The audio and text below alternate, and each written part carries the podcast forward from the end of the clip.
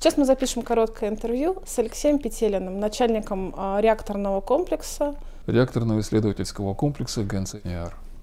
Потому что в нашем комплексе 5 реакторных установок и 2 крестенда. А сейчас в НИАР, насколько нам известно, действует 6 экспериментальных реакторов. Какие исследования на них проводят? Действительно, 6, 6 реакторных установок. Один из шести реакторов я бы все-таки назвал не опытным реактором. Это реактор ВК-50. И его задача показать э, эффективность использования кипящей реакторной установки. Это очень специфический реактор, и он работает в режиме атомной электростанции и э, станции теплообеспечения. Есть у нас э, быстрый опытный реактор на натриевых нейтронах БОР-60, то его задача проведения экспериментов для Э, максимально быстрого набора повреждающей дозы различных материалов, которые используются в атомной технике. Это и конструкционные поглощающие материалы, это и новые виды топлива по различным программам. Очень интересный э, реактор, это реактор э, петлевой «Мир». Его петлевые установки используются для того, чтобы обосновать и обосновать в различных очень интересных режимах э, работу топлива. Топливо как для исследовательских реакторов, так и для энергетических установок. Вот здесь мы исследуем, как ведет себя топливо, различные твелы в условиях при изменяющихся нагрузках, при набросах мощности, при набросах э, реактивности, вплоть э, до понимание, как ведут себя различные дефекты, которые мы до испытаний искусственно наносим на твелы. И благодаря этому реактору э, были решены чрезвычайно важные задачи. Ну, я просто назову отдельную специфическую задачу. Это обоснование топлива ТВС квадрат. То есть это топливо российского дизайна, которое э, может работать в атомных э, электростанциях западного производства мой любимый реактор, на котором я начал работать и продолжаю э, улучшать его характеристики сегодня, это реактор СМ. Это самый высокопоточный в мире на сегодня исследовательский атомный реактор с колоссальной цифрой по плотности нейтронного потока. Я просто одну цифру назову, 5 на 10, 15 нейтронов на сантиметр квадратный за секунду. И это универсальная установка, которая может решать любые задачи, которые ставит перед нами ну, атомная наука. И испытывать э, материалы, в том числе и топливные, в различных режимах, с различными теплоносителями. Ну и эффективно получать фактически э, любые самые разные изотопы и для промышленности, и для медицины. Еще два реактора, о которых нужно сказать, сказать коротко. Это реакторы-спутники большого реактора СМ, это бассейновые реакторы РБТ-6 и РБТ-10-2. Они используют то топливо, которое уже поработало в реакторе СМ и сейчас являются основными наработчиками такого пользующегося спросом э, изотопа, как молибден 99. Кроме этого, мы проводим там и э, легирование радиационное легирование различных материалов, кремния, например, и проводим целый комплекс э, научных материаловедческих программ. А где используется радиационно легированный кремний? Э, когда вы покупаете любой электронный девайс, вы не задумываетесь о том, какие полупроводники в нем работают. Вот как раз Э, в микросхемах, вот в этих сложных устройствах используется кремний, который э, прошел обработку в реакторных установках. Э, процесс легирования, ну, это процесс, когда под действием реакторного нейтронного излучения в материале нарабатываются ну, э, атомы фосфора, которые кардинально меняют ну, полупроводниковые свойства, улучшают полупроводниковые свойства этих, ну, вот этого конкретного материала. То есть в любом телефоне есть легированный кремний. Немножко. Который, немножко, да, конечно, немножко, который прошел вот обработку в реакторах. Это электроника. Мне кажется, еще очень нашим подписчикам будет интересно то, что на этом реакторе синтезируется самый дорогой в мире металл Калифорнии, которого, насколько я помню, на сегодняшнюю дату до сих пор даже грамм на весь мир не насинтезировано. Учитывая да. то, что он производится всего в двух местах в мире. И в одном из этих мест мы сейчас находимся. Да, вы совершенно правы. Именно вот на этих двух аппаратах, которые имеют специфические свойства, имеют колоссальный нейтронный поток и, возможно, со смыслом получать вот этот э, один из самых далеких трансурановых или трансплутониевых элементов Калифорнии 252. Но для наших ученых это не предел. Мы сегодня работаем вместе с коллегами из э, Объединенного института ядерных исследований в Дубне с командой академика Ганесяна по программе синтеза сверхтяжелых элементов.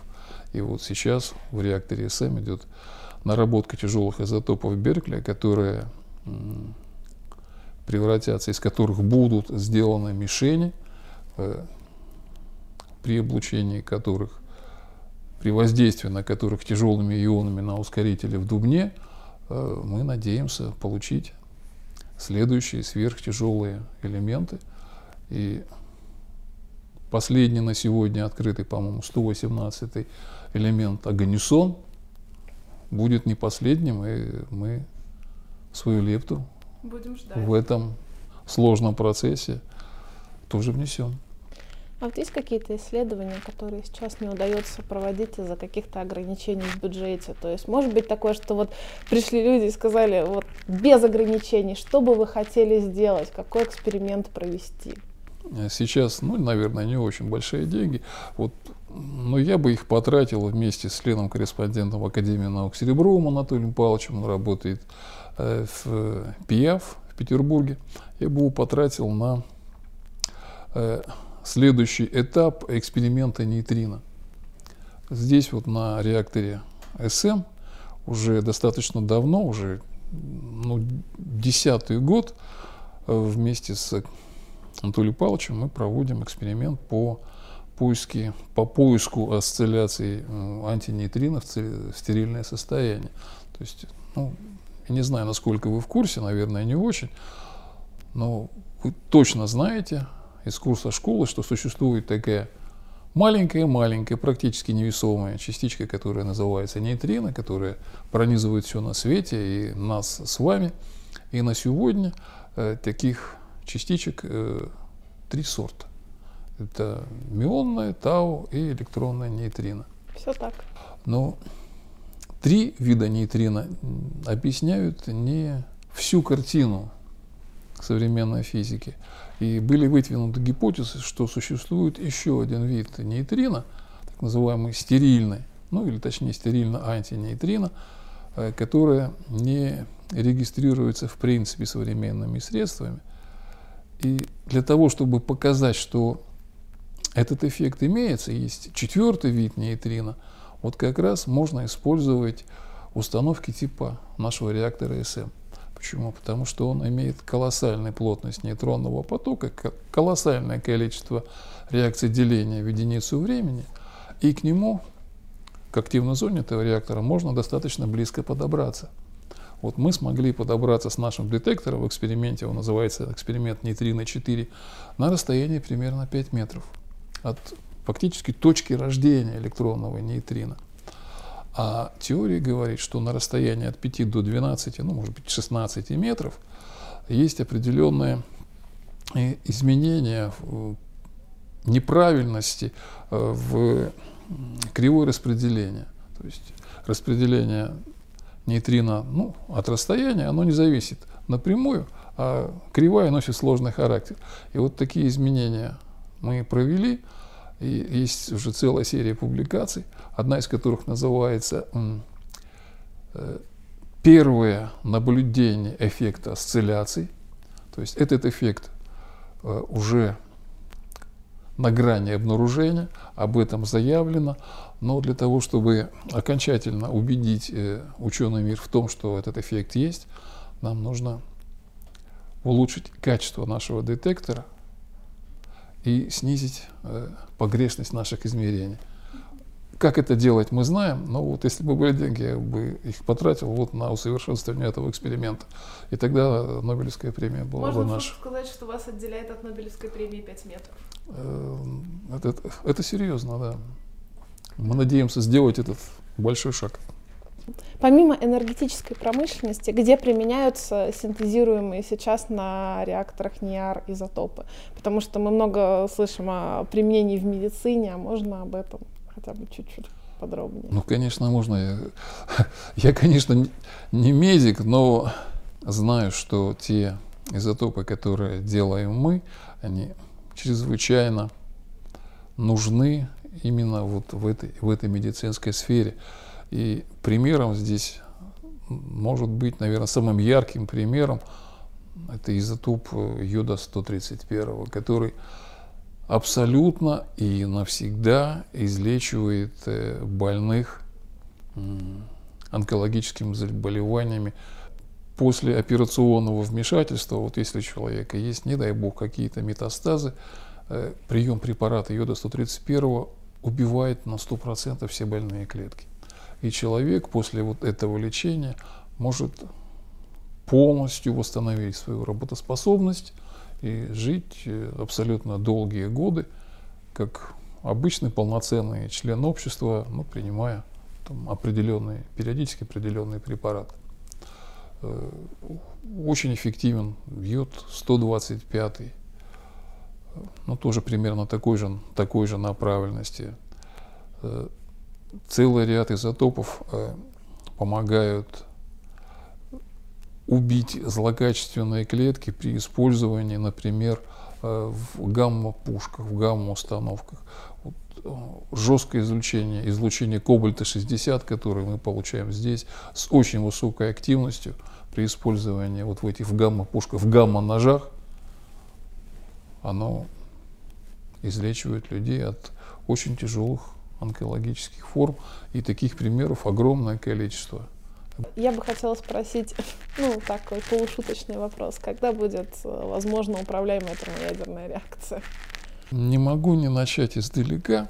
Если, если, да, почва очень благодатна, разговоров очень много, международная программа ЭТР работает, и мы работаем в этой программе. Вы знаете, из сообщений прессы, наверное, знаете, что буквально там, неделями назад начался монтаж блоков э, диверторной защиты на реакторе во Франции, да, где строится теперь термоядерный реактор, строит его международный консорциум, и Россия в нем участвует. Э, так вот, поведение под воздействием облучения вот этой диверторной сложной стенки, которая будет удерживать плазму в новом реакторе, оно изучалось вот здесь, на реакторе СМ много лет тому назад.